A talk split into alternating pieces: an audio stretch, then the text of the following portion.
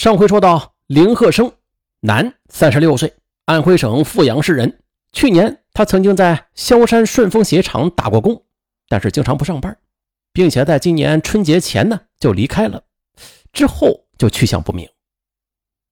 调查显示，这两人在萧山期间交往的人员也是极其复杂的，基本都是本地或者是外地在萧山有过劣迹的人员，其中。林克生曾在去年九月，因为有抢劫黄鱼车的嫌疑，被萧山警方调查过。王永豪呢，也是在今年二月，因为盗窃嫌疑被当地派出所留置调查，但都是因为证据不足而无法处理。还有就是，这目前两人呢，他的经济状况都是较为拮据。而今年一月二十四日案发的当天上午。两人则同时在幺二四案件上车点萧山崇化路口附近出现过，可是该区域此前就从来不在这二人日常活动范围内，因此他俩的行为比较反常。可是接下来呀，这犯罪嫌疑人他竟然将电话打到了专案组，哎，这到底怎么回事？咱先慢慢说啊。那以王林二人为重点。就进一步的调查显示啊，一月二十四日上午十点半以后至当天晚上八点左右，也就是幺二四案件的案发时间段里，这两人去向不明，完全具备作案的时间。至此啊，林鹤生也已经离开萧山到江苏打工去了，而王永豪目前还在萧山。专案组就是通过了各种途径，先期对王永豪进行了控制。可此案在萧山警方调查时判断，这作案者应该是在三人以上。于是啊，专案组便收集了上述两人以及他们有交往的部分人员的照片，请出租车司机姚和平辨认。可是令人意外的是，都被他否定了。那考虑到照片与本人的区别，专案组又设计让姚和平对王永豪本人进行直接辨认。在嫌疑人经过的路上，坐在车里的女司机紧张地盯着从远处慢慢走近的王永豪，爆炸头，衣着不整。那虽然其身高姿态基本相符吧，但是和他印象中的短发、衣着干净还是有点差距的。这女司机再三辨认，结果再一次让民警失望了。同时，专案组在通过两人原籍地公安机关对他们的基本情况也是进行了调查，可是均没有反映出他们在原籍地有过前科劣迹。这两人呢也都不会驾驶技术，而富有戏剧性的是，由于当地公安机关在调查林鹤生的过程中没有注意到工作的方法，这就致使其本人知道了杭州公安在找他。不仅如此。他还知道了杭州办案民警的电话号码，而更令专案组惊讶的是，五月二十二日，这个林鹤生他居然还敢冒充安徽警方打电话给杭州警方，企图是探听消息。在被高度警惕的办案人员识破了骗局之后，啊，这林鹤生在电话中啊，他竟然质问警方为什么要调查他呀，并说啊，他不愿意来杭州接受调查。此后便挂断了电话。哎呀！这一意外情况的出现，使得当时有不少同志们认为，假如林鹤生他果真是犯罪嫌疑人的话，他会主动打电话给公安机关了解情况吗？并且暴露自己的大致落脚点吗？此外，另外一个情况也使警方陷入了沉思：灵王二人虽然在萧山城乡镇上经常活动吧，但同富阳常绿却似乎没有多大关系。在串并案过程中，同其他抢劫黄鱼面包车案件也是没有任何关联的。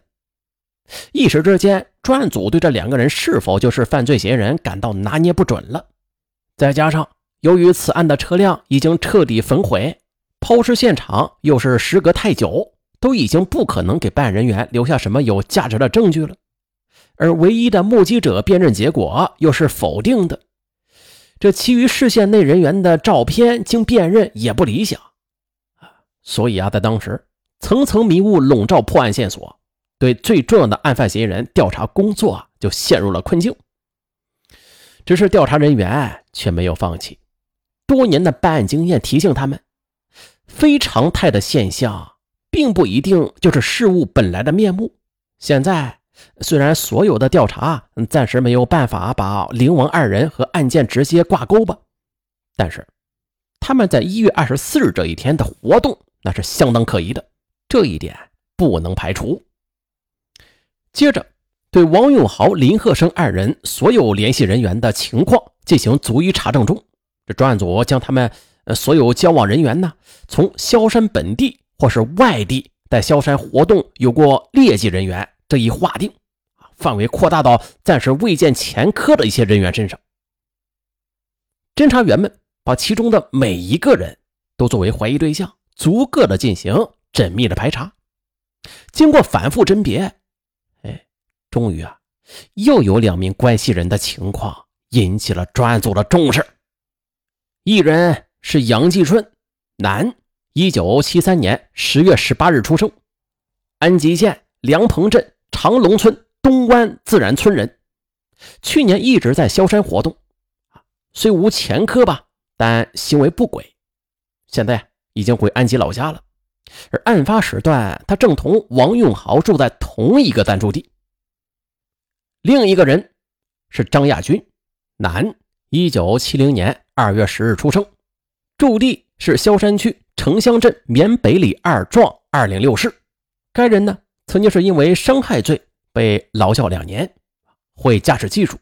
当时是在一九九四年与富阳长绿镇长三村的村民张叶琴结婚，可是，在二零零一年三月又离婚了。但是，二零零一年六月至七月。张亚军还是经常去长绿找张叶琴要求复婚，因此啊，对长绿一带的地形也是有熟悉的条件。就时间而言，这两人均具备作案条件。这下，张亚军的出现就使得刑警们眼前一亮，前边所有的判断都可以由他又接上了线。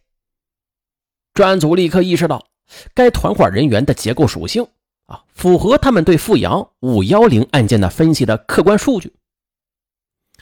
其一就是对萧山城乡一带熟悉，有活动过程；其二对萧山的楼塔、富阳的常绿又较为熟悉；其三都有劣迹，会驾驶汽车，作案人数在三人以上。至此，专案组就锁定了这四名嫌疑人。为富阳五幺零案件的重大作案嫌疑人，但是由于张亚军在萧山居无定处，寻找此人就极为困难。专案组又是经过多方调查，仍是无法确定其所在的具体位置。时间就这么一天天的过去了，可谓风声是越来越紧了。这些人随时都有可能离开萧山去避风头，若是再不动手啊，极有可能会丧失战机。因此，专案组果断决定对这伙人进行收网调查。这时，萧山警方提供了一个有利的信息，说是六月二十一日，萧山宾馆发生了一起群殴事件。这起群殴事件，王永豪可能就是参与其中。专案组分析后认为，这是一次很好的机会呀，可以在不打草惊蛇的情况下，将王永豪给羁押。然后再寻找其他突破口，对其余嫌疑人各个击破。七月二日凌晨两点，在萧山区公安局治安大队和城西派出所的配合之下，王永豪被守候多时的民警当场给抓获了。只是由于没有任何的直接证据，其余有关人员呢也尚未落网，对王永豪的审查就极其的慎重，同时。也是加大了对杨继顺、张亚军、林鹤生的调查和抓捕工作。很快，七月四日，专案组获知，这杨继顺可能在安吉的一个工地打工，但是具体方位不清。安吉工地很多，建筑工地更多，情况是相当复杂。这专案组人员几乎是一个不漏的就分析了所有的工地，终于查明了。杨继顺他可能打工的此类工地共有近二十个，于是啊，民警就一个工地一个工地的去刨，每个工地都是反复细致的去查，做到一个也不漏。但是吧，大多数工地都已经跑遍了，侦查员们已经不知道走了多少路，查了多少人，但是仍然没有杨继顺的踪影。